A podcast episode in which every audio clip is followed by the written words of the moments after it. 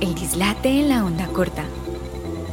Si quieres estar al tanto de todo lo que hacemos, visítanos en laondacorta.com. También puedes seguirnos en Facebook, Instagram y Twitter como arroba la onda corta y suscribirte a nuestros canales de Twitch y YouTube.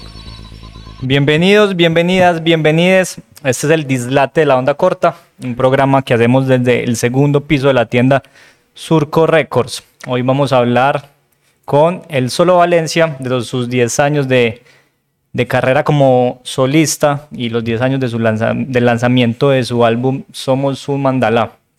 Recuerden que este programa lo pueden ver por YouTube, por Twitch, por Facebook. También estamos en todas las plataformas de podcast como Amazon Music, Google Podcast, Spotify por supuesto y un sinfín de más de plataformas que, que yo no me sé el nombre. Y bueno, Sebastián Valencia Zapata, conocido como el solo Valencia en el mundo artístico. ¿Cómo estás, hermano?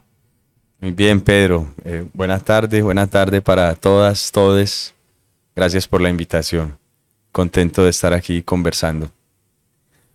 Bueno, eh, para la gente que todavía no te conoce y, podamos pasar al tema principal que es esa celebración, porque estás de, estás de celebración este año de, aniversario. Eso. Para aquellos desprevenidos que todavía no han tenido el privilegio, que no saben lo que están perdiendo y no tienen idea quién sos vos, contanos así muy rápidamente, porque esta es la pregunta de rigor. Entonces salgamos rápido de esa vaina. Contanos un poquito de quién sos vos, qué has hecho, qué estudiaste, así como Resumen ejecutivo. Empezamos por lo más fácil. es, está muy complicado eso. Yo, pero pues voy a intentar. Yo soy músico de aquí de la ciudad de Medellín. Eh, tuve una banda que se llamó Giros cuando salí del colegio, que empezó cuando estaba en el colegio. Y ahí me fui a vivir a Bogotá. Pues primero estudié en, EAFIT canto lírico un tiempo, me fui a vivir a Bogotá a estudiar guitarra jazz. Estuve un año en Brasil, viviendo en la selva, en el Amazonas, aprendiendo música brasilera, portugués.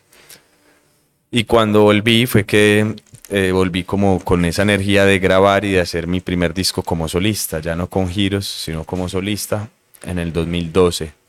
Y, y, bueno, ahí empezó lo que estamos celebrando hoy, esos 10 años de camino. De ahí en adelante ya pasaron muchas, muchas más cosas, pero digamos que sí, soy un músico de Medellín músico de Medellín. O sea, todo eso que les man el resumen es un músico de Medellín. Entonces, solo vamos en que celebras 10 años de carrera de solista, 10 años de que lanzaste ese, ese primer álbum. Hay que aclarar. Somos un mandala. De que somos, de somos un mandala. Hay que aclarar que son 10 años como solista porque tuviste una banda previa que duró unos pocos años, no sé cuánto. Unos de 2 a 3 años. Y desde el colegio yo ya estaba tocando y, y pues participé en esos concursos de coros y conjuntos, que es como el intercolegiado de aquí de, de, Medellín, donde nos conocemos muchos de los músicos que ahora pues estamos ahí en la escena. cuando estamos chiquitos ese es como, no sé, como el prom, como el, la fiesta de, de, de verano, donde nos juntamos como todos los músicos y se arma un ambiente muy bohemio y todo es en pro de mostrar las composiciones que, en las que estuvimos trabajando todo el año y en los montajes que, en los que estuvimos trabajando todo el año. Entonces, bueno, desde hace mucho tiempo, pues que soy músico, hace más de 10 años, pero, pero somos un mandala y el inicio de la carrera como solista es, es evidentemente desde el 2012 que nació ese disco y que hicimos el concierto de lanzamiento por allí en el Teatrico, en el antiguo Teatrico que ahorita se llama Teatro Laureles, creo. Ahí hicimos el lanzamiento del, de Somos un Mandala en el 2012. Mano, qué montón de tiempo. Yo la verdad no, yo suena, yo suena de concierto, pero yo no me acordaba. No me acordaba que eso había sido en el teatrico, que ya ni siquiera se llama así. Sí, no, pero yo, yo desde que tengo memoria, nos conocemos como de tercero de primaria, creo. Vos ya estabas en la música, o sea, vos estás celebrando 10 años, pero dándole a la música. ¿Desde cuándo tenés memoria de empezar, de meterte en, esa, en ese cuento? O sea, yo recuerdo que ya desde los 10 años yo me encontré una guitarra en la casa, guardada por allá en un closet que se supone que mis tíos eh, intentaron aprender con ella. Y me la encontré y la cogí, venga para acá. Pedí unas clases, eh, tuve como dos meses de clases con un profe y seguí solo. Y quería, y desde antes incluso de eso ya tenía, cogía como por ejemplo una canción y le quería grabar otra letra encima. Tenía, cogía los cassettes y cogía un microfonito que tenía mi tío como de periodista y, una grabadora y ponía encima de la canción otra letra y así. O sea, me inventaba unas cosas y jodía con, con los cassettes y las grabaciones. Pero digamos que a los 13 años, a no, a los 11, cuando me pusieron solo, ahí Wilmer, que era como el director de, de la- de los grupos musicales del colegio, me invitó a ser parte del coro, a ser parte del grupo de música latinoamericana, hacer un grupo de salsa, hacer un grupo de rock. Entonces ya desde ahí quedé muy, muy involucrado y como que también me di cuenta que quería ser músico. Pero ahora que hablas del, del principio, me acuerdo que, o sea, yo al principio era músico, o sea, era muy frustrante para mí. Yo quería cantar bien y, y no pasaba el festival de la canción. No Pues, pasabas, o sea, pero estás hablando de que tenías cuántos en años. primero, en segundo, en tercero, en quinto, Sánchez y. Tangarife, que tú los conoces. Compañeros nuestros. Compañeros del colegio, ellos se ganaban todo, amigos míos, ellos se ganaban todo y yo no pasaba ni siquiera. O sea, yo, y mi mamá, me acuerdo mucho que mi mamá una vez me dijo que tenía voz de tarro, no sé si estaba charlando o qué, pero eh, esas charlas con un niño que quería ser cantante, bueno. Son peligrosas. Estuvieron peligrosas. Pero eso, yo no era, yo no era el más exitoso, yo no venía de familia de músicos, entonces tampoco, pues no, no pero yo ya, como yo ya te iba a preguntar eso. ¿Tu, tu papá no, estaba, no, no había estado en la música? Nadie, no, nada. Entonces, eso de ver una guitarra y que se te haya metido, que sí o sí tenías que aprender a tocar eso, ¿por qué crees que fue? O sea, ¿hay, hay algún, algún suceso puntual de la niñez que vos digas, ah, es que yo me enamoré o yo me interesé en la música, fue por esto? Yo- a ver, yo creo que uno nace con eso, la verdad. Pues que es como cuando uno, o sea, cada uno nace como con ciertas cosas, sí, ciertos gustos. Como a mí no, por ejemplo, no, no he sido, no me ha llamado tanto el deporte, aunque me gusta ser activo físicamente, no no me gusta tanto el deporte como a vos.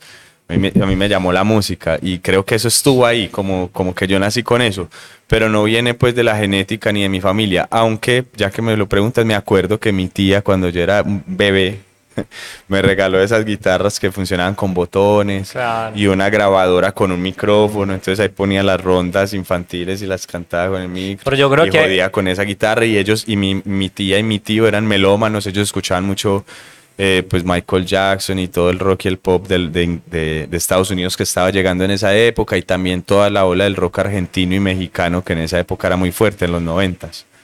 No, pero sin duda yo creo que hay algo muy innato en vos, porque yo también tuve esos regalos Estoy musicales y, y a mí me dio fue por, por otro lado, pues yo veía un balón por ahí y me embobaba, a mí no me dio por, Sí, por eso por te digo reclamar que- clases musicales. Por ¿no? eso te digo que yo creo que uno nace con eso, aunque hay unas cosas, yo por ejemplo cuando niño también me interesé mucho por la electrónica, jodía con motorcitos, con, con bombillos, con circuitos, pero digamos que no me decanté por ese lado. Me gustaba mucho el dibujo, el arte en general, la literatura, pero por ejemplo lo de la electrónica muy raro. Y eso no, no llevó pues a ningún lado. Hasta por el momento, vamos a ver, uno, uno ¿Quién nunca, sabe, uno nunca sabe en qué termina. Sí. Bueno, vamos a darle un poco de forward a eso, vamos a ir un poco más adelante, pero vamos a ir hablando del pasado porque finalmente estamos en una celebración, es inevitable que, que recordemos muchas cosas que han, que han pasado pues en tu vida y en, de eso se trata y- también. y en- este- y en tu carrera musical. este celebrar. Yo ahorita, porque aunque yo no escriba las preguntas, yo me preparo para los programas. aunque no lo crean, no me gusta escribir las preguntas, es porque me gusta que sea un poco más natural y más dinámica la cosa. Pero ahorita mientras trabajaba en la mañana, estuve escuchando en YouTube Somos un Mandala. El disco físico desafortunadamente lo perdí. Y no, recordando muchas cosas y definitivamente el, el tiempo y el, y el tomar distancia de las cosas cambian mucho la percepción. O sea, yo, esas canciones yo creo que si las pongo en este momento, las puedo cantar todas. Sin embargo, la música, esos detalles, porque me puse audífonos, es como lo que te transmite la atmósfera, o sea, es una vuelta, es una, tu, tu propia voz, es una cosa que, que ha cambiado mucho en el tiempo. Yo quiero saber en este momento vos sonás ese disco, vos miras ese disco, miras ese playlist que tenés ahí. ¿Y qué sentís? ¿Qué pensás? ¿Qué te trae eso? Muy interesante esa pregunta. Eh, es como un montón de sentimientos encontrados, la verdad. Por un lado, yo me siento muy feliz, muy orgulloso de, de haberlo hecho, de que esté ahí y de que hay, hay, canciones que han calado muy profundo en la vida de, de muchas personas. Lo sé porque me escriben, porque me han contado sus historias. Y, y eso me parece muy brutal, pero yo tengo un montón de quejas pues a nivel de, de, la grabación, de mi voz, sobre todo de mi voz. Grabé, tenía gripa cuando grabé y eso se escucha, mi voz en esa época era diferente.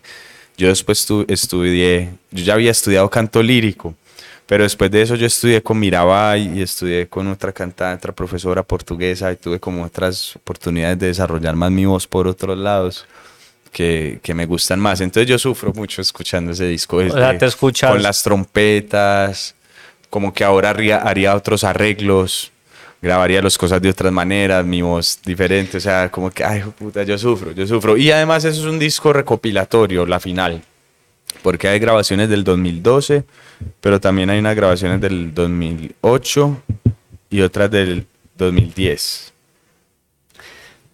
Eh, sí, algo así. Es o sea, voy a, voy a, ir a cosas ya muy específicas, pero vos me hablas acá que de tu canto, de, de las trompetas, o sea, cuando te referís a esos detalles decís como, como qué, ¿no? quedó mal hecho o qué es lo que nos estás sí, queriendo decir. Sí, sí, claro. Sí, es como que yo lo, si lo volvería, si lo volviera a hacer, lo haría diferente, sin duda. O sea, sí. Bueno, yo, yo acá decir algo que, que de pronto no te va a gustar y, y algo que quizá te vaya a gustar o, o puede que no te guste nada o te guste todo y es declaraciones fuertes acá y bueno, yo, yo, lo, que, lo primero que respeto. quiero decir, con todo el respeto, es, ese álbum, no, bueno, no, con todo el respeto, la gente siempre cuando va a ofender dice eso, yo no. Pero este es mi álbum favorito tuyo. No es el mejor, no digo que sea el mejor, es algo muy distinto. O sea, favorito, no sí. digo que es el mejor, pero es el, el que más me gusta, finalmente, porque pues porque hay un apego sentimental, porque hay una historia, porque creo que por el momento de la vida, o sea, yo pues me, me consideraba todavía adolescente cuando, cuando salió ese disco y creo que la música que uno escucha en su adolescencia pues lo marca distinto, o sea, se le queda para siempre de una manera como muy particular, entonces para mí siempre va a ser muy especial, entonces yo digamos me puedo abstraer de esa mirada y ese esa forma de ver las cosas como, como músico y de ir de esa, salirme del tecnicismo, ¿cierto? Y de esa minucia y yo puedo decir que, pues que para mí es perfecto, pues, que no hay nada que, como que reprochar porque finalmente lo bueno, lo malo es lo que lo, que lo hizo lo que es, y es lo que, lo construyó, ¿cierto? Ajá. Y es lo que lo hace tan especial. Entonces, nada, pues yo no, creo yo sé que... que mucha gente lo, lo piensa así. Yo, desafortunadamente, pues es lo te que cuesta, te digo. Te yo, cuesta. yo quiero mucho esas canciones. Esas canciones son invaluables, las amo, ¿cierto? Pero, pero la grabación como tal, los arreglos, sí, o sea, yo sufro con eso. Yo me siento muy orgulloso, de, de, por ejemplo, de Dar. Es un disco que yo creo que yo, o sea, ya ha pasado el tiempo, han pasado cinco años, no han pasado diez, pero han pasado cinco y yo ya lo miro hacia atrás y, dijiste, y todavía bien. digo como que marica, es, también este hecho, disco lo hicimos bien, huevón, o sea, grabamos bien, las voces quedaron bien, pero las, los arreglos quedaron bien, los sonidos quedaron bien. Ahora, las canciones, la, las canciones son diferentes. También digamos que puede ser que yo quiera más algunas canciones del Somos un Mandala. Aunque, aunque la verdad no, yo estoy cada vez me voy enamorando más de Dar, mientras que Somos un Mandala del disco es como que te enamoras ya, más. Pues no, es raro, es raro porque, o sea, por ejemplo, ahorita que está cumpliendo 10 años yo lo escucho y se siente algo bonito pero, pero normalmente pues eso suena en mi playlist y yo paso los temas de una. Pues igual lo hago con cualquier tema mío, pues yo no me escucho a mí mismo. Yo entiendo que, que claro, yo también lo digo a manera personal como en cualquier trabajo que haga y tra cualquier trabajo que uno sienta que digamos se equivocó, que pudo ser mejor. Es muy difícil confrontarse a eso y verse, escucharse. Es difícil escucharse en el, en el audio del WhatsApp. Ahora uno escuchar un disco que, con el que quedaron inconformidades Pero creo que, que bueno, que está muy bien que te, que te lo exprese y que yo creo que mucha gente lo decía, ya te lo ha dicho, que, que todas esas cosas nos encanta y, y a mí en la música, en lo personal me gustan muchas canciones que, que, uno sabe que eso suena mal o que hay como mugre ahí o que uno sabe que, que ese redoblante, uy, como que como que suena horrible, pero, pero a uno le gustan esas vainas, eso también es una cosa como muy orgánica y que cada vez yo creo que se, como que se va perdiendo más porque como al, al ser ya todos los sonidos como tan como tan eh, homogéneos yo a mí siempre me gusta mantener una pues una un margen muy grande de naturalidad y de hecho eso fue una, una decisión deliberada en su momento de hacer esa grabación lo más natural posible y de dejar ciertos errores pues errores cierto de dejar eso al muy natural fue deliberado y así, ahorita es que de pronto lo pienso de otra manera, pero igual todos mis discos y todas mis grabaciones tienen algo de eso. Pues tienen mucho de eso a comparación de lo que, pues, del mainstream ah, y como de la industria pesada. De hecho, pues ahorita estamos ensayando con Ana María Baos unos, unas canciones que yo produje. Un saludo para Anita. Un saludo para Anita y toda la gente que escucha a Anita. Y si no conocen a Anita, por favor escúchenla. Ana María Baos va a estar en el Estéreo Picnic 2023. Y Tenemos dos canciones juntos. Estéreo Picnic, eh, Ana Baos, próximo año. Sí, 2023. O sea que Ana Baos va a compartir festival con la mejor banda jamás creada en el universo. ¿Sabes con cuál? ¿Cuál es esa? Blink 182. Estoy súper feliz. ¿Vas a ir a verlos? Eh, voy a intentar. Estoy en ese intento, estoy en la tarea. Yo recomiendo mucho el Stereo Picnic, la verdad. ¿Te gusta el festival? No me pagan por, por esa publicidad, no me han invitado Pero te a gusta. tocar al festival pero estuve el año pasado como... Yo tengo mi reclamo sin haber ido nunca, pero pues usted es el que conoce, entonces hable. Sí, no, no, sí, es, eso No, no, es que me parece que con el tema de boletería, o sea, con eso de restringirse las fechas, de, de ciertas maneras en cómo hacen su venta, pues tengo inconformidades como, como público, pero bueno, eso es ¿Pero otro ¿con qué exactamente? ¿Con qué? Con que, mira, en este momento ellos solo sacan combos de los tres días y las fechas individuales no las sacan aún ni te dicen en qué días van los artistas. Entonces los que queremos ir a un día, a una banda en especial, estamos atados a, la incertidumbre de cosas. Exacto, le toca esperar a que salgan y van a salir más, pues, más caras. Cuando salgan más caras. Bueno, ahora, digamos que yo pensaba eso. Pues llegué a pensarlo, ¿cierto? Porque en realidad nunca lo pensé seriamente en ir al Estéreo Picnic hasta que pensé en ir y ya. Ah, no, ah, pero bueno, ya, ¿a cuál fuiste? El año pasado que estuvo... Pero el año pasado fue, yo compré la boleta fue para ir en el 2020, sino que como estuvo cerrado dos años, sí. Eh, estuve el año pasado. Eh, antes del 2020, 2019 estuve mucho de viaje, 2018 también, 2017 no, no pensaba ir al estéreo. ¿Y a, quién viste el año pasado?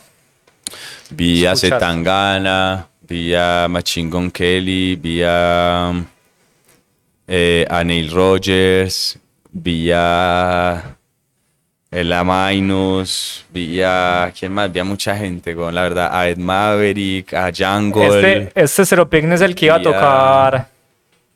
Me olvidó Foo Fighters, era ese. Foo Fighters. Que finalmente no me pudo, pues, por obvias razones. Fighters. Eh, The Killers. Ah, The Killers me, me, eh, no, o The Strokes, perdón. The ah, The Strokes a mí me gusta, chévere. Eh, bueno, sí. Aunque ese man dicen que siempre sube llevado pues del hijo de puta y ni canta, pero bueno muchas bandas, muchas cosas muy buenas. Me gustó mucho el festival, pues como la organización. Mm, algo que me encantó, pues que yo creo que yo creo que eso fue lo que me compró, pues lo que me convenció es que todo me sonó muy bien.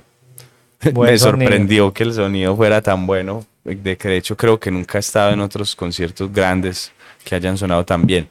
Y, y son varias tarimas, entonces bueno, el próximo el, en el 2000, en el 2024 eh, solo Valencia para el Estéreo Ojalá, yo les hago bastante publicidad. Pero bueno, no, eh, un saludo a Anita que también va a estar acá acompañándonos próximamente.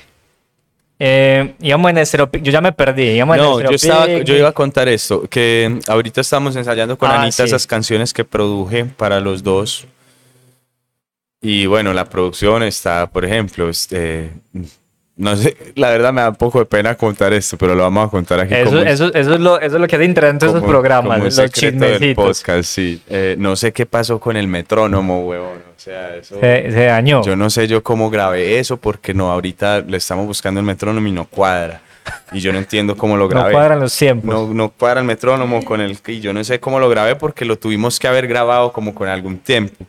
En todo caso, eh, hay mucho organicidad. Desde el O sea- tiempo hasta, hasta como la interpretación, la forma en que se graban los sonidos. Hay mucho de organicidad. No, no es para nada una producción que busque ser muy perfeccionista, ni siquiera la de dar, como en comparación a los estándares de la industria.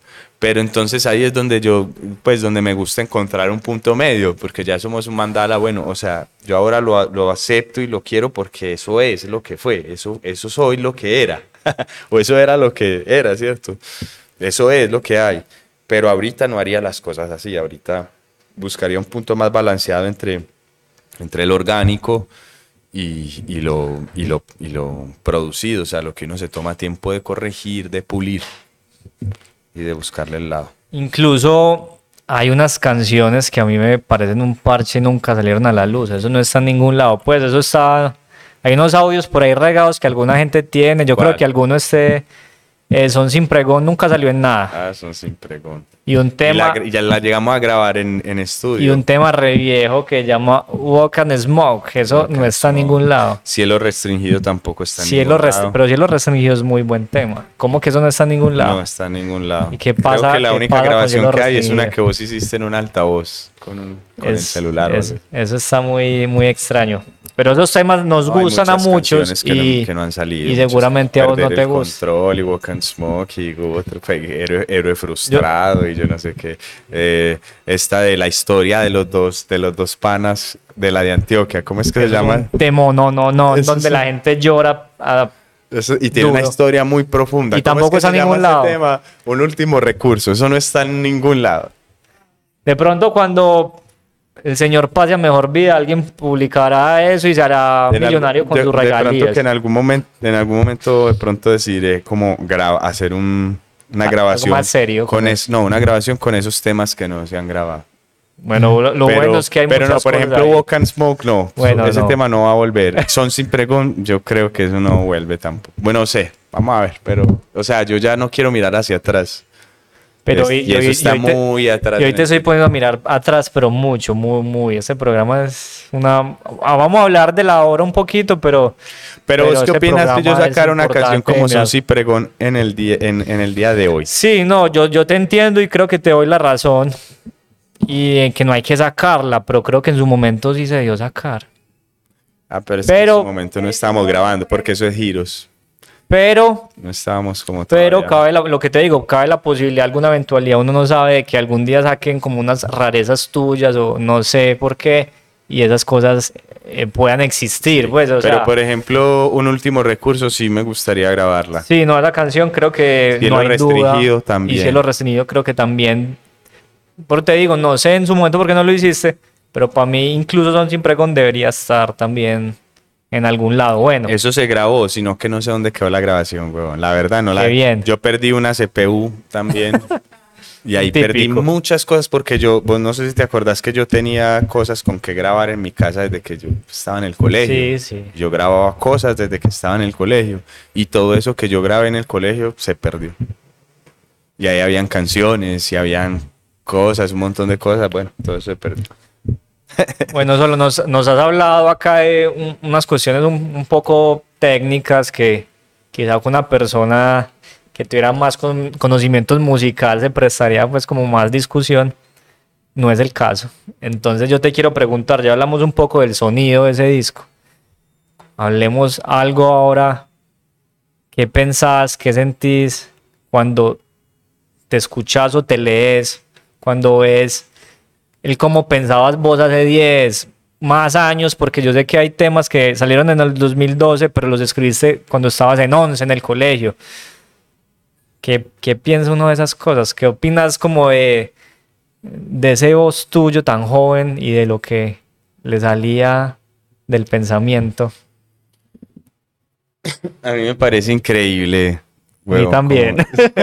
me parece increíble, la verdad. Me parece increíble esas, como que me salieran esas, todas esas cosas a esa edad. Tan joven, sí. Pero mm, eh, me gusta, le tengo mucho aprecio como a eso, pero mm, obviamente me gusta ver como el proceso de maduración que yo mismo tuve a través de las canciones, en dentro de ese mismo disco. Cierto que está mm, al, donde el amor y tacto, que fue canciones que escribí al final del colegio. O sea, tenías, decirle a la gente, dos canciones que son que a la gente le gustan muchísimo. Tacto es como un hit tuyo, hay que decirlo, y la escribió cuando tenía 16 años. 15 años. 15 años. 15 años y 16 donde el amor. Y mm, son sin pregón la escribí cuando tenía 14. Y eso y era, hablaba de muchas cosas. Entonces eso pienso de esa época, ¿sabes? Que esa época era como decirlo todo, decir todo lo que tenía en la cabeza. Y me gusta que se haya ido depurando y clarificando un poco eso, porque también me parece ahorita siento que eso viene, es algo muy natural también como de la adolescencia, ¿no? De, de, de tener un montón de cosas encontradas ahí que uno, que uno hasta uno mismo hasta como que se contradice o no sabe ni, qué hacer ni cómo resolver y, tan, y tantas cosas del mundo que son nuevas pues a la final uno se cree muy grande cuando es adolescente pero a la final está, está conociendo un montón de cosas nuevas. Entonces, eso me parece muy bonito y a la vez es lo que, lo que hace que me guste más lo que vino después. O sea, en ese mismo disco de Somos un Mandala también está Dejar Fluir para Vibrar y Somos un Mandala, que esos temas sí son del 2011, escritos en el 2011. Hubo un hueco muy grande en el que yo dejé de escribir entre el 2008 y el 2000. O sea, no escribí ni en el 2008, ni en el 2009, ni en el 2010. Nada. Sí, escribí unas obras instrumentales con las que me gradué de guitarrista eléctrico, de músico de jazz, pero no escribí nada con letra. Y en el 2011 escribí esas tres canciones y esas tres canciones me parece que son, con toda la modestia del caso, eternas, atemporales para mí. Ya no es el mismo caso de la música, que sufre un montón. Para mí como la composición, por eso te decía, la canción como tal me parece que es brutal. Para vibrar me parece el mensaje, lo simple y, complicado que es a la vez. El mensaje de dejar fluir, como todo ese momento que transmite. Somos un mandala, ese entendimiento de la muerte, de los cambios, de los ciclos. Me parecen canciones muy maduras, muy, muy tesas, me, gusta. Yo ahora que, que escuché el disco y hace referencia a que esos tres temas fueron del 2011, encontré que había no sé, me vas a decir qué tanto coincido, coincidimos o qué tanto la cogí, pero percibí que había en ese momento como un tema mucho del desapego, ¿cierto? Como el soltar. ¿Te acordás? O sea, eh, ¿estamos en... ¿Soy en lo correcto o...? Estás en, estás en lo correcto, estás en lo correcto. Entonces, eso será un montón de cosas específicas de, tu momento de vida en aquella época. Pero ¿cómo te ves ahora en cuanto a ese tema como tan libre, tan desapegado, tan desarraigado también de alguna manera? ¿Todavía sentís, y, que, y creo que tiene que ver mucho incluso con tu, con tu mismo nombre artístico, el solo, ¿todavía te sentís tan solo, tan desapegado, que dejas fluir tanto? ¿O, o cómo va, cómo va ese tema? Hay que tener cuidado con la, con la forma en que, en que usamos eso, ¿cierto? Como si todavía me siento tan solo. Bueno, a ver, ¿cómo lo diría yo? Mm, somos personas diferentes y, y, fluimos por causas diferentes. Sí, así como hablábamos ahorita, como también uno nace con un gusto por la música, otros por el deporte y así. Y es, y es muy, queda muy a contramano, o sea, o es como inútil querer hacer lo que, lo que no es, lo que, o sea, no, le, uno no le fluye, ¿cierto? Me parece como que no, como que no, no sé, igual habrá gente que le funciona esa fórmula en la vida, como tratar de doblarlo todo, ¿sí? tratar de, de, transformar, a mí no me da esto, yo hago que me dé, y, y, eso es lo que los reta y eso es lo que les gusta y les sale. De pelearle ahí y les sale y entonces les sigue saliendo, entonces van y por allá, luchan con otro y tuercen otro palo y así, bueno, a ellos maravilloso. Pero lo que yo he sentido y ya, y ya voy para los 34, dentro de muy poco, eh, pues ya tengo como una referencia grande también para comparar en los intentos que he hecho de vivir de una u otra manera. Yo creo que mi manera de vivir es esa. Sí, cuando yo he intentado vivir de otra manera, o sea, retener, no concentrarme en, pues no estar en esa meditación y en esa concentración de fluir, de dejar que las cosas pasen y lleguen y soltar y no... Y, no, el presente. Y no, y no querer retener algo o, o, querer necesitar una estabilidad. Mm, cuando he intentado buscar más eso, conservar algo, retener algo, eh, quedarme estático en un lugar, como que el río viene y me lleva por delante, ¿sí me entiendes? O simplemente no me siento tan, tan feliz como cuando estoy parado en esa sensación de que, bueno, lo que es es y lo que, y lo que fluye, fluye y lo que no fluye no es para mí y ya.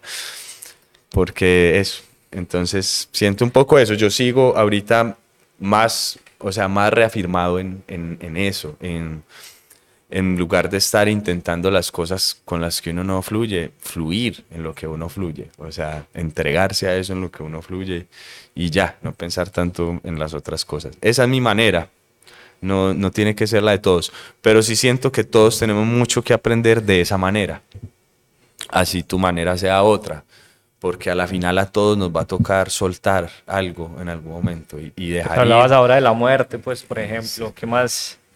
¿Qué mejor ejemplo que ese?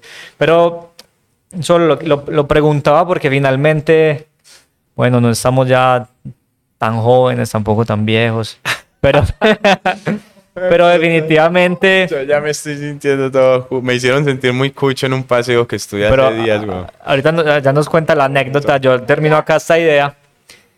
Y es que finalmente el tiempo, y es, es algo muy biológico, uno se va volviendo quizá como miedoso incluso. Uno se va volviendo como resabiado, apegado. Se va acomodando también, se cómodo. como menos aventado las cosas. Entonces quería saber ¿Qué tanto conservabas y...? No, yo me, yo me di cuenta ya, o sea, tuve un periodo, digamos, en que me acomodé y en el que fui muy infeliz y ahorita estoy buscando la incomodidad a, cual, a lugar. Me voy a mudar, otra vez me voy a ir para un pueblo más lejano. Y, a la, y cuando tomé todas estas decisiones, a la final sale la invitación al Vive Latino y salen como otras cosas que me van a obligar a estar y no estar porque a la final eso es estar lejos, pero, pero a estar, o sea, bueno, no sé ni cómo explicarlo. Cuando por fin solté la idea de, de, que yo quiero esto, yo quiero esto, yo quiero esto, y no me llegaba, me llegó. si te pillas, entonces a mí solo me funciona la vida así. Eh, soltando, soltando demasiado y, y, me entregándome a la aventura y no acomodándome, porque yo acomodándome me marchito, me empiezo a ver con, con, con una cerveza al lado, con un cigarrillo, además de esos cigarrillos que no me gusta, cigarrillo industrial, pero fumando de eso y viendo una película en Netflix y como muriéndome. Y decís, no, eso no. Y yo diciéndome como, no, esto no, pues esta no es la vida que a mí me gusta. Esto está muy bien, este parche me parece bacano con un tabaco orgánico, pero lo mismo con un tabaco orgánico, pero, pero, pero no sintiéndome así. No como que esa sea mi vida, sino bueno, puta, hice de todo esta semana, ahorita me voy a tomar un tiempito para ver mi miseria y parcharme aquí y no, y no sintiéndome vacío, sino contento. Pero tuve una época en que, en que esa comodidad de trabajar y ganar plata, que no es lo mío, hay gente que le encanta eso, weón. A mí no me encanta ganar plata, o sea, si yo no le encuentro como otro propósito a eso, a, ese trabajo, la plata no me convence de hacerlo. Vos no me convence de hacerlo. Estás hablando de un tema que, como muy, muy nietzscheano, como buscar buscar la incomodidad, o sea, buscar el... Y, no sé, y voy a preguntar acá, porque es, uno conoce como muchos artistas en general, como que de alguna manera se vuelven dependientes de, de ciertas emociones fuertes. ¿Qué tanto entonces necesitas? O sea, me estás hablando de necesitas es como estar en movimiento, no sentirte acomodado, pero más allá de, más allá de que lo sentís como una manera de vida, ¿te hace falta eso para hacer música? ¿Es necesario eso para vos o cómo ves eso? Es interesante. Peter te hace unas preguntas muy bacanas. A ver, esto es interesante porque yo hago música en mi cotidianidad, todos los días, tengo que hacer música, ¿sí? Si no estoy grabando algo para una producción audiovisual, estoy grabando algo para mis propios proyectos o para otros proyectos con los que trabajo, porque trabajo acompañando a una chica con la que hacemos kirtan, Manuela Mejía, música para meditar, canto de mantras, o sea, otra cosa diferente. O estoy tocando con Caro Jaramillo, que ahorita voy a ir a tocar con ella, tiene su proyecto solista, o estoy tocando con Sandra Moore, o estoy tocando con mis amigos otros formatos, yo toco mucho música brasilera, o boleros, o jazz, o fusión, bueno. Eh, todo el tiempo estoy haciendo música no necesito gran cosa para hacer música, ¿cierto? Ya me, o sea, esa es mi cotidianidad. Pero digamos, por ejemplo, para la creación, el componer. Exacto, pero para yo decir, por ejemplo, esa es la situación en la que me encuentro en este mismo instante. Yo ya yo estoy preparando un nuevo EP que ya está grabado, está en, etapa de postproducción. Bueno, hay, hay otros temas que me faltan por terminar, pero después de ese P, que ya se está terminando la producción, va a salir el próximo año, yo no sé qué hacer. No tengo, bueno, sí tengo unas ideas por ahí, unas canciones viejas, pero quiero, o sea, no, no sé, no tengo en este momento ninguna composición en proceso, ni, la, ni, ni, ni tengo como abierta esa puerta, porque necesito ese movimiento. Porque como que en este estado yo puedo hacer la música que necesito hacer en mi cotidianidad, pero un disco del solo Valencia que es como, bueno, yo quiero decir esto al mundo. Entonces, que, entonces está la pregunta, ¿qué es lo que quiere decir? O sea, ¿qué es lo que usted va a decir? No sé, en este momento no tengo o sea, Un, disco del, un disco del solo, pues en, en, la sala viendo Netflix no va a salir. No va a salir nunca, nunca. Pues, o no sé, de, podría salir un, un, un disco sobre el hartazgo de eso pero y, escribí en esa época sobre eso, pero no me parece digno de sacar un disco de esos sentimientos. Entonces no, entonces no sé todavía sobre qué va a ser y le estoy dando el tiempo y, tengo que terminar este, primero hacer esta celebración, este concierto, terminar el EP, como salir de esos pendientes y, y también tener ese vacío de donde nacen las cosas nuevas, porque uno como lleno de cosas, complicado inventarse algo cuando uno está lleno de cosas así de pensamientos, no sé, es, para mí, a mí sí me hace mucha falta como el silencio, el aislamiento, la pausa para crear, para crear algo mío propio. E incluso para hacer lo que te digo, o sea, si yo me tomo, yo tengo que tomarme, o sea, si me tomo el tiempo y el silencio, todo lo hago mucho mejor. Toda la música que hago. Bueno, estamos hablando mucho de, de todos esos temas pasados que compete, por supuesto. Pero ya has mencionado unas, unas cosas que vale pues la pena resaltar. Contanos qué se viene eso del Vive Latino. Para la gente que de pronto, de pronto todavía no conozca ese festival. ¿Dónde es? ¿Quién más va a tocar allá? ¿Cuándo es? Tremendo. Eso, Aprovecha ahí para... Es una, noticia, es una noticia que me dieron hace poco. Eh, me invitaron al Festival Vive Latino. Es un festival que se hace en Ciudad de México. Es un festival muy grande, muy conocido van a estar en ese festival los Red Hot Chili Peppers, eh, UB40, KCO, eh, Lila Downs.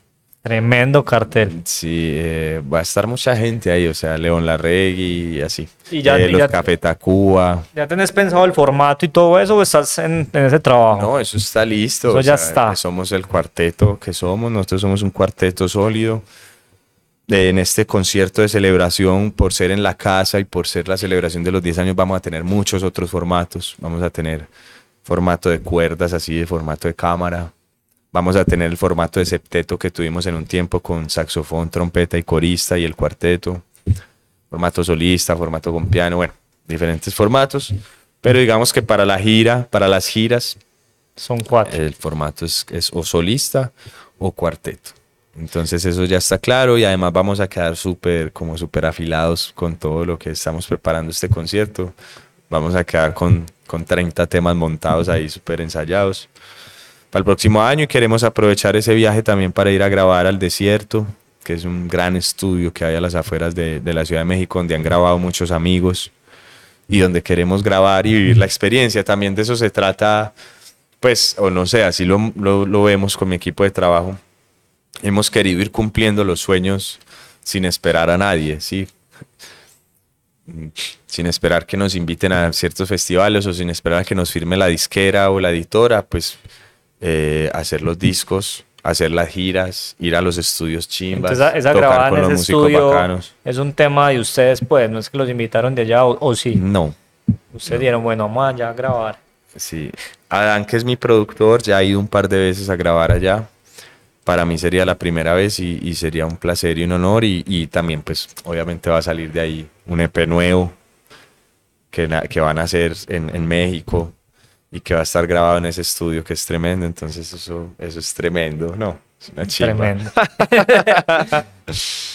yo, yo te creo que si, si es que es tremendo, es el, ese es el estudio. Es una Ese es el estudio. un espacio así, se llama el desierto y queda a las afueras, en la naturaleza y, y es como bioconstrucción y Ah. tiene todos los instrumentos y uno se, se hospeda ahí mismo. Nos tiene que mandar foticos. Sí, claro que sí. Suena muy, suena muy, muy brutal. muy brutal. Bueno, venga que usted se está adelantando, mezclando cosas. Estás hablando que vas al video latino con un formato que son, son cuatro músicos, incluyéndote, ¿cierto? Ujú. Y estás hablando de un- unos formatos distintos para el concierto de celebración, que es lo que nos trae hoy a este podcast. Ajá. Entonces, ahora sí, contarle a la gente cuándo es ese concierto de celebración de los 10 años, a qué horas, dónde compras las boletas, toda la vaina, que se informe. Y si querés adelantar un poquito, pues, de, de qué nos podemos encontrar ese día. Bueno, sí, lo que, lo que nos convoca hoy aquí, pues gracias a, a ti y, a ustedes por la invitación, a ustedes. Eh, la idea era invitarles a todos a la, a la celebración de 10 años de carrera, 10 años de, de música, tres discos, eh, dos EP, varias giras, videoclips, bueno, un montón de experiencias. Si no conocen el proyecto, si no me conocen, eh, vayan, vayan y denle la curiosidad. Eh, si les ha sonado algo de todo esto que hemos hablado, píllense la música Solo Valencia en Spotify o en Instagram o en YouTube. Esas son mis redes sociales. Y, bueno, eh, vamos a celebrar en el mítico Teatro Pablo Tono Uribe, un lugar emblemático de la ciudad, un gran reto también para un músico independiente, pero, pero dijimos, bueno, si no es a los 10 años, entonces toca esperar hasta los 20 y no. Eh, vamos a hacerle, vamos a hacerle con toda. Igual tenemos mucha gente que nos apoya. eh, mi sello Falso Ídolo, eh, Mono Araña Producciones, que son los productores del concierto. El apoyo de Confama que se sumó hace poco. Hay, hay descuentos para los afiliados, grandes descuentos para los afiliados Grandes de Confama. descuentos, en Son serio, muy, muy buenos. sí, son muy buenos los descuentos. Y bueno, va a ser un concierto, va a ser un, parche. Desde el viernes 18 de noviembre, desde las 6 de la tarde, vamos a abrir puertas en el Café Teatro. Ahí va a haber parchecito. A las 6 y 30 empieza Carlos Santa, un cantautor emergente de la ciudad, muy bueno, con una gran voz, con buenas canciones, buen guitarrista, o sea, solo calidad. Eh, vamos a tener otra artista invitada emergente, sorpresa. Por ahora no vamos a revelar su nombre.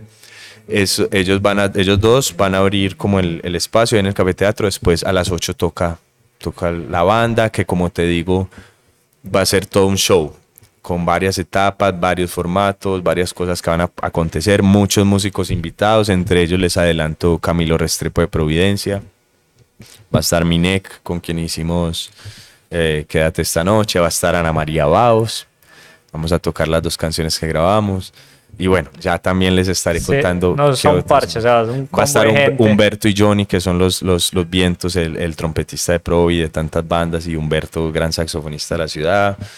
Y bueno, va a haber, eh, va a haber muchos invitados, va a estar muy bonito el show. Y después del show va a haber DJ poniendo música ahí otra vez afuera en el cafeteatro para que nos quedemos, para que brindemos. O sea, nos es una fiesta la hijo de Es una celebración del- de un aniversario por lo alto, eh, como se debe, así es. Alisto el cachaco, entonces, pues. Por favor, yo me voy a poner el mío.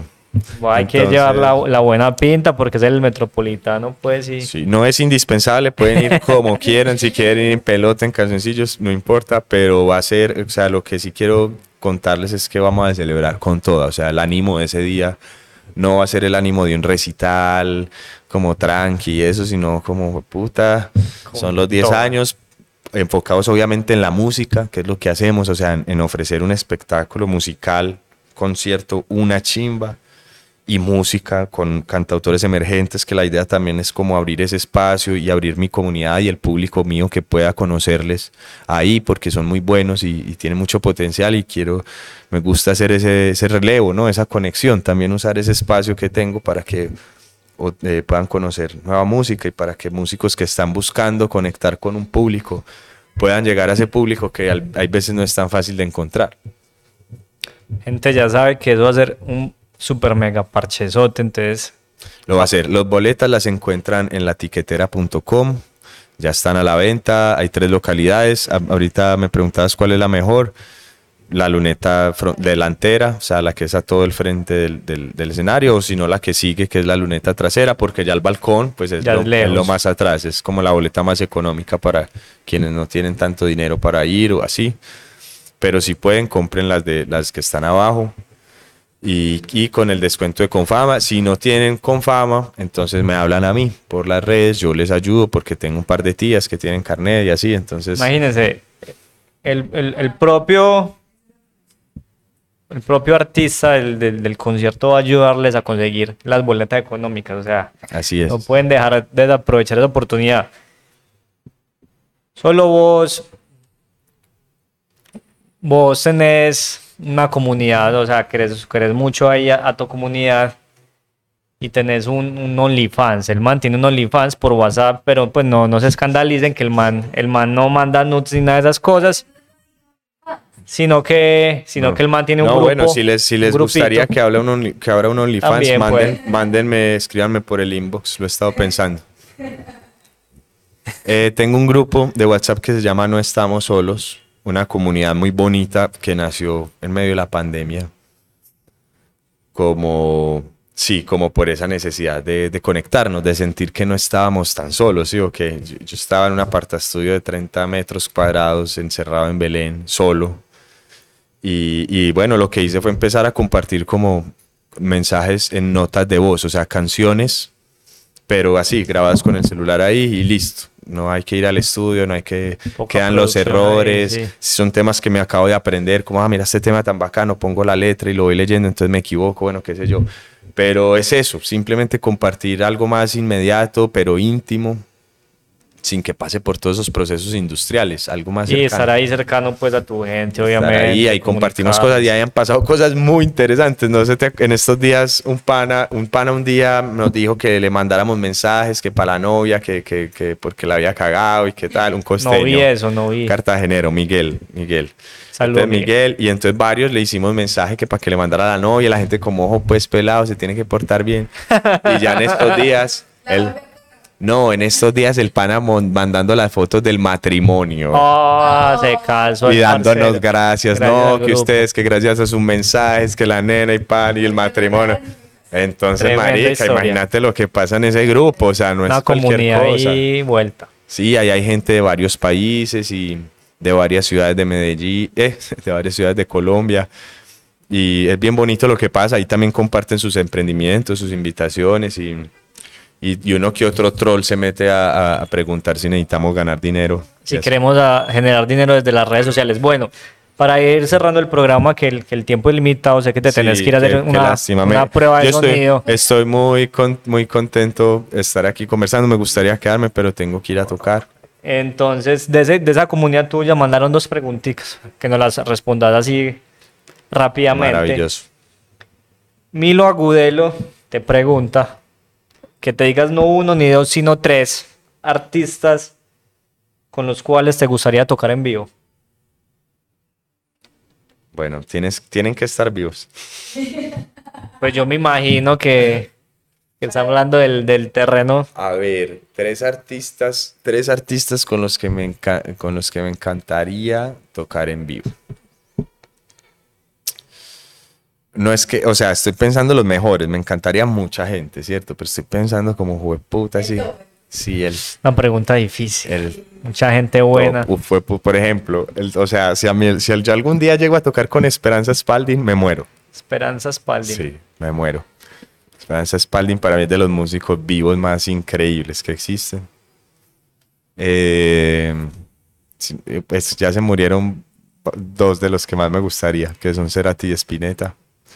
Pero queda Fito. por ejemplo. Sino que Entonces ahí va el segundo. vamos con Fito. Vamos con Fito. Sí, no, Fito, el maestro Fito, donde, no, o sea, fue puta Fito. Nos Eh, queda un, un lugar, un cupo ahí. y pongamos a alguien internacional. ¿Quién, quién así bien chimba que... que... Blink 182. ¡Ah! Qué loco. No, a ver, en este momento, eh, ¿quién se me ocurre? No, pues digamos, no sé, que la Rosalía, qué chimba. ¿Te gustaría la Rosalía? Increíble, brutal con la Rosalía. Vea, no, no me lo esperaba. El, último es como Tomami, pff, me, me voló la cabeza, me encantó. Y lo he escuchado mucho. Para que, pa' que vean, yo tampoco me lo esperaba, pero Ya tú habrá sabes. que escuchar Motomami entonces. Sí, por favor. Última pregunta para que nos despidamos. Esta la manda la manda Natalia, no dejo el apellido, quedará ahí el, in- el interrogante. Es un una pregunta un poquito más compleja y aparte viene con una petición. Ah, madre. Pero no una petición, yo creo que... Bueno, ya nos dirás. Listo.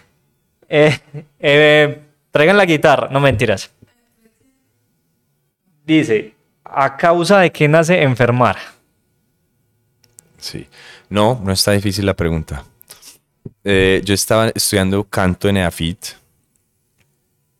Estaba viviendo en la casa de mi abuelita.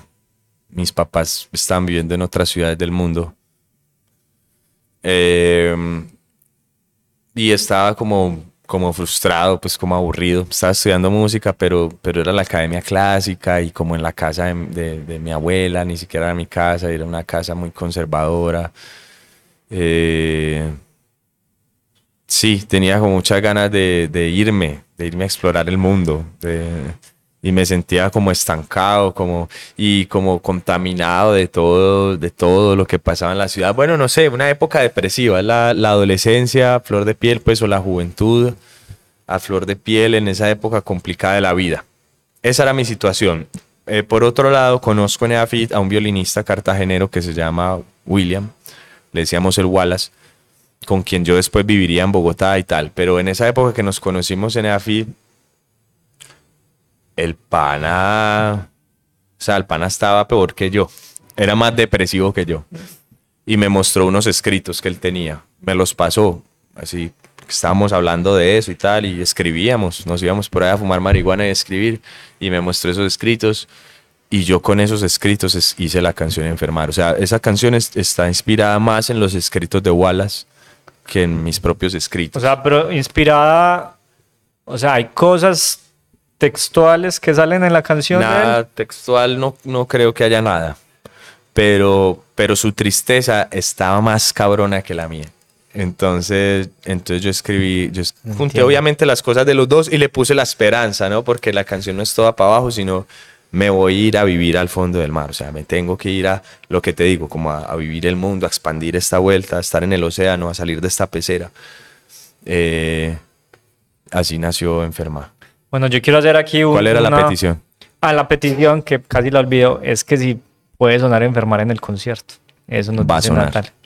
Natalia. Natalia, Va a buena, sonar y- buena noticia. Y estamos preparando un- un- una sorpresa además. Bueno, yo, yo quiero para decir esa que, canción, un invitado especial. que me, primero me alegra mucho que vaya a sonar la canción. Te pregunto yo algo a ti, ahorita, después Sí. de que me hagas esto. Listo.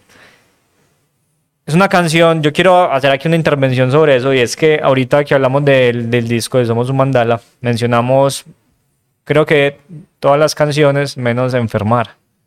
Y Enfermar es la última canción de ese disco y, y es una canción como que, que es, en, es en vivo y son Sí. como solo con una guitarra Ajá.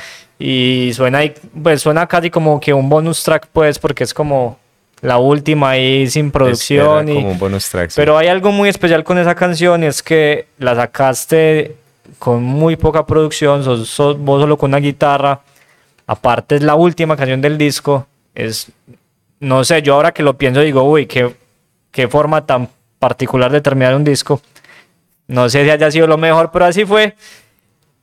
Pero es una canción que a mí me encanta y que tiene, yo sé que tiene muchísimos, muchísimos fanáticos. O es una canción que, pues, que es hermosa. La verdad es una canción que, que es hermosísima, que, que nos gusta a muchos a pesar de su tristeza, que, que toca mucho. Y pues no, o sea, pura magia. Aparte de eso, luego le dice como un girito de tuerca, he escuchado unas versiones donde la canción termina un poco más para arriba, como para uno no terminar tan bajoneado, aparte que es muy lindo ese, ese arreglo que dice al final de esa canción, entonces no, yo, yo invito a todo el mundo que busque enfermar de solo Valencia para que se encuentre con, con una cosa que se le va a venir encima y usted no va a saber qué vuelo contra, contra lo que se chocó porque es una magia, pero Gracias, Peter. Brutal. Gracias. Hay mucha música para escuchar. Esa canción Enfermar está bien bonita, la voy a tocar en el concierto. Pero bueno, de, de ahí en adelante también hay un montón de música para escuchar y, y, y sí, los invito, les invito a que vayan y la conozcan, ojalá se animen, les dé curiosidad y, y espero verles, encontrarnos en, en, el concierto el 18 de noviembre en el Teatro Pablo Tobón Uribe. Esto es una vez cada 10 años. Recordáis este las redes va a ser todo. único. Eh, las boletas para el concierto están en latiquetera.com o en mis redes sociales. Eh, en Instagram estoy como solo Valencia Co.